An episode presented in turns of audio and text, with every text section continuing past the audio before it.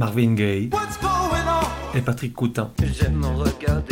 The Blaze et les Sex Pistols. Et Nina Simone, Jungle, Viagra Boys, Karen Dalton, Bertrand Belin, Guadal Jazz, Prince, Les Stones, Arcade Fire, Eddie Piaf, John Barry, Balthazar, Les Stooges, Toy, Fetoumac. Bref, tout un tas de vieilles gloires, de futures étoiles et d'illustres inconnus. Au-delà des genres et des époques, la voix des sillons, une autre façon d'écouter la musique. La voix des sillons, numéro 26. Genre Alors moi je dis rock, certains en revanche, abusés par une certaine presse paresseuse, disent punk, quant à ceux qui ne connaissent que Golden Brown ou Always the Sun, ils disent pop. Mais c'est moi qui ai raison, ah bah ouais. Époque, depuis que j'étais jeune à maintenant que je le suis moins, 47 ans on the road. De 1 à 10, probabilité que tu connaisses, 9. Mais je ne suis pas dupe, si on enlève les deux chansons déjà citées, la probabilité retombe à 5. Artiste, The Stranglers. Et pourquoi donc ai-je raison, si l'on accepte le fait que j'ai tout le temps raison? Écartons d'emblée l'idée saugrenue que les Stranglers puissent être un groupe pop, faut quand même pas pousser mémé dans les amplis, un groupe pop ne chante pas des trucs comme ça.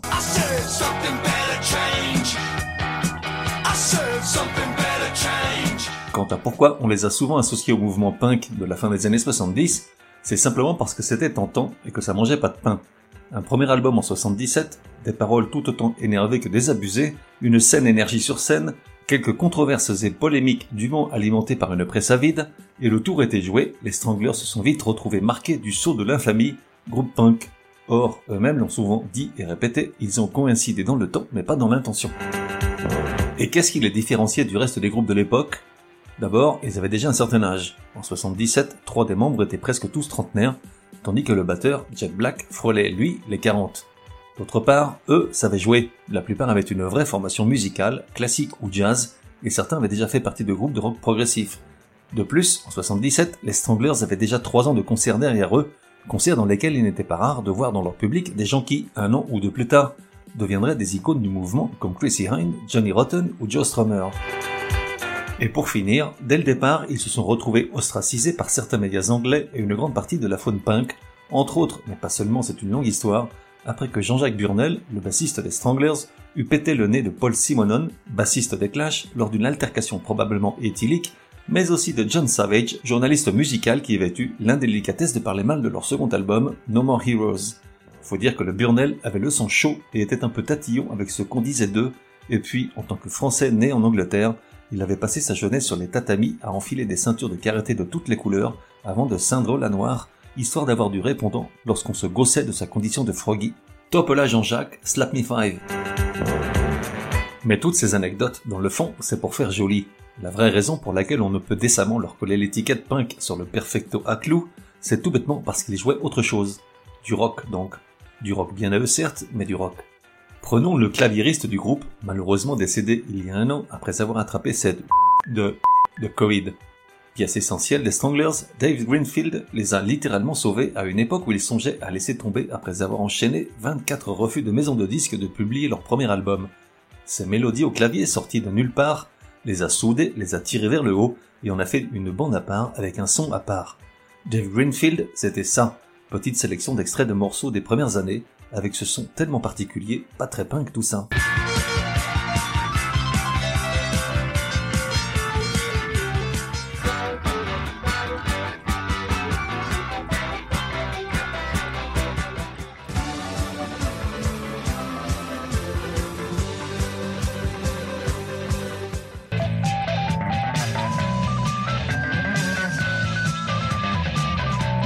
Prenons ensuite le cas Jean-Jacques Burnel, le bassiste au sale caractère légendaire. Jusqu'à l'arrivée des Stranglers sur la scène rock'n'roll, jamais la basse n'avait eu un tel protagonisme. Sur les premiers albums du groupe, elle est omniprésente dans la quasi-totalité des morceaux et jouée très en avant, raflant souvent la vedette à la guitare. Écoute-moi plutôt ces quelques extraits, pas très punk non plus tout ça.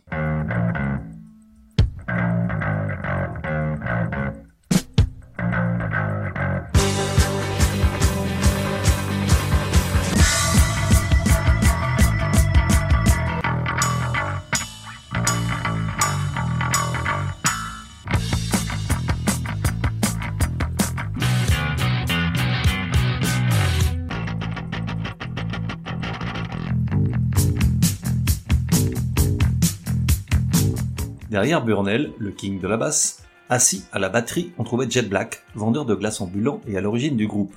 Musicien de jazz, un jour il a embrassé la cause du rock lorsqu'il s'est rendu compte que, ouvrons les guillemets, le rock, au contraire du jazz, ce n'était pas la vieille recherche ennuyeuse de virtuosité inutile, c'était une musique innovante, maligne et excitante.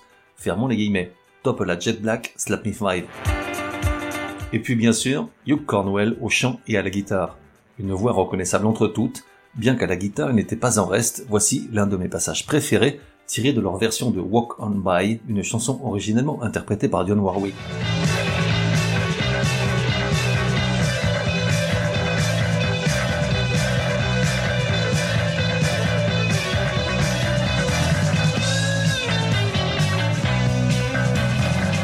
Probablement n'est-il pas resté dans les annales comme un guitariste de légende, mais il faisait seulement le job.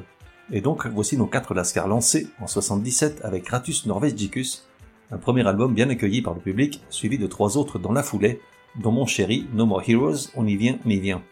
Malheureusement, le cinquième, The Gospel According to the Men in Black, concept album entre ésotérique et mystique, est un gros échec et les mène au bord du gouffre.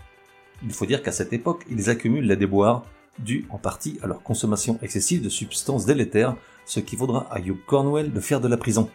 Il y a aussi le fameux concert de Nice où, trompé par l'organisation et devant jouer dans des conditions de son déplorables, Burnell finit par appeler à l'émeute et le public forcément ne se fait pas prier. Résultat des courses, des dégâts estimés à 300 000 francs de l'époque et une courte incarcération pour le bassiste. Du coup, est-ce dû à une subite prise de conscience aiguë de l'impasse dans laquelle il se trouve? Toujours est-il qu'avec leur sixième album, La Folie, ils amorcent un virage pop salutaire pour leur santé physique et économique. Le disque contient le fameux Golden Brown, le seul morceau du répertoire du groupe à avoir été composé par Dave Greenfield, au clavecin s'il vous plaît, et auquel personne ne croyait, ni leur maison de disques, et encore moins les médias qui la clouèrent au pilori. Heureusement que le public a meilleur goût que tous ces crétins ineptes, la chanson s'est très vite imposée en Europe. Aujourd'hui, c'est de loin leur titre le plus joué en radio et réclamé en concert.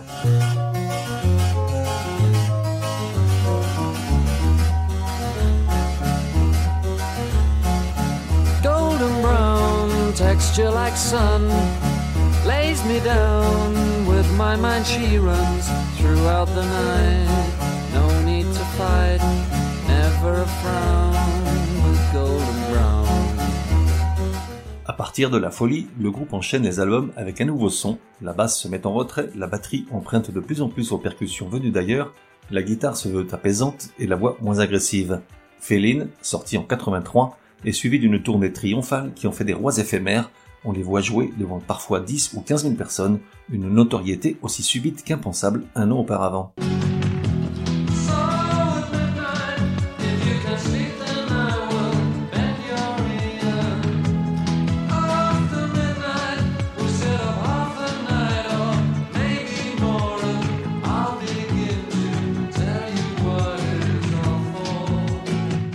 L'année suivante, c'est le tour de Oral Sculpture, un peu gnognon, puis en 86, Dreamtime, l'album à partir duquel les Stranglers et moi on s'est séparés pendant longtemps, d'autant que quelques années après, Hugh Cornwell finit par abandonner le groupe, lassé de l'agressivité rampante de Burnell, qui finit un jour par l'emplâtrer contre le mur d'une chambre d'hôtel lors d'une tournée en Italie, un Mawashigiri parfaitement exécuté. Dans cet album, vous pouvez y trouver l'autre tube du groupe, Always the Sun.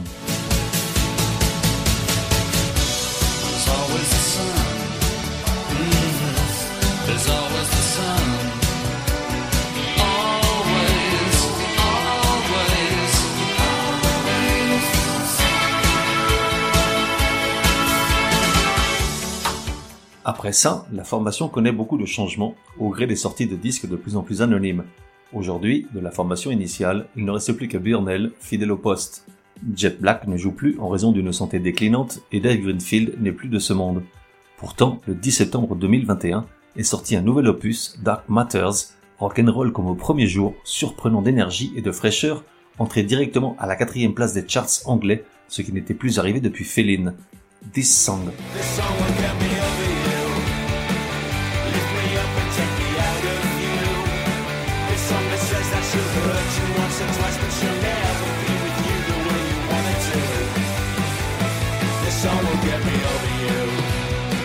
Et voilà, c'est fini pour les Stranglers. Et tu te dis, quelle chanson tu veux nous mettre, gros naze? Et je te réponds, No More Heroes, bien sûr, l'une des quatre ou cinq chansons de ma jeunesse.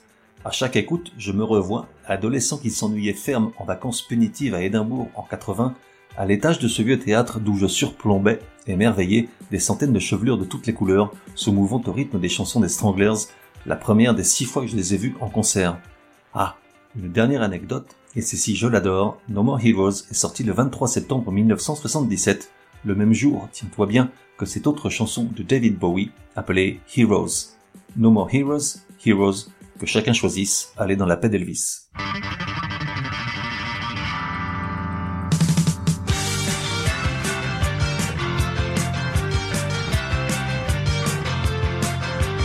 Retrouve dans un prochain numéro de La Voix des Sillons. En attendant, café et à la messe.